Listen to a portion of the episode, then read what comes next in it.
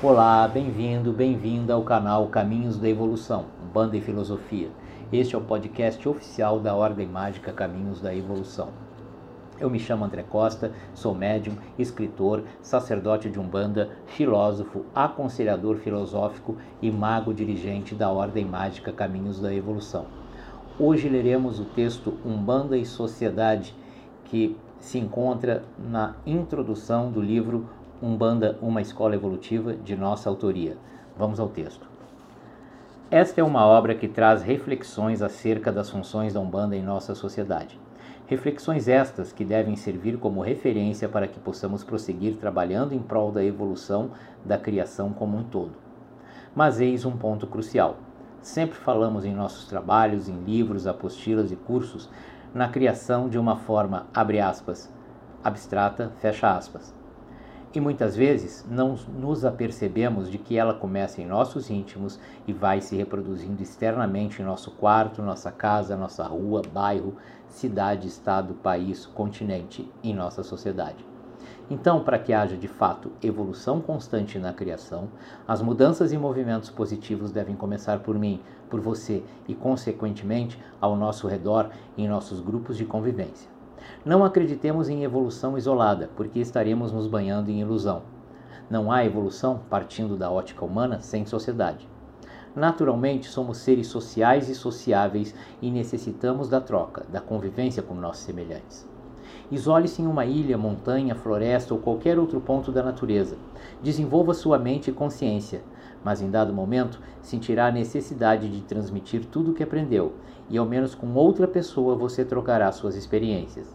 Eis, então, um convívio, ainda que pequeno, em sociedade. Conviver socialmente nos faz exercitar o tempo todo a arte da negociação, negociar o espaço, o tempo, as atividades. Tudo isso nos obriga a lidarmos com os limites nossos e do meio. Porque o meio termo deve haver no que concerne a espaço, mas também a direitos. Abre aspas. O direito de um cessa quando começa o de outrem. Fecha aspas. Esta máxima ouvimos desde sempre e a absorvemos como verdade. Verdades não são absolutas. A única verdade absoluta é Deus, nosso Pai Criador e Mãe Geradora. Mas regras sempre se fizeram necessárias para o convívio em sociedade. É melhor isolar-se? Então, que se isole quem assim preferir, mas vá sabendo que perderá o grande aprendizado da troca que só o convívio social nos propicia. A Umbanda é, mesmo que não percebamos, uma grande escola social, porque nos ensina a lidar com nossos limites, respeitando o espaço e os direitos dos nossos semelhantes.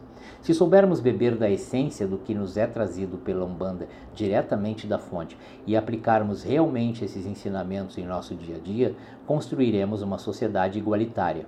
Então, neste ponto, chegamos à conclusão de que a Umbanda é um movimento revolucionário.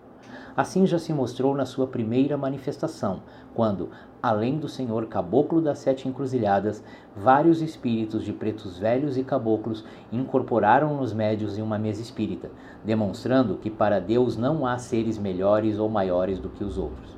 Todos aqueles que ao Criador quiserem servir terão seu quinhão e seu espaço de trabalho. Umbanda revolucionária, escola evolutiva, filosofia de vida, mola propulsora para a evolução social e do planeta.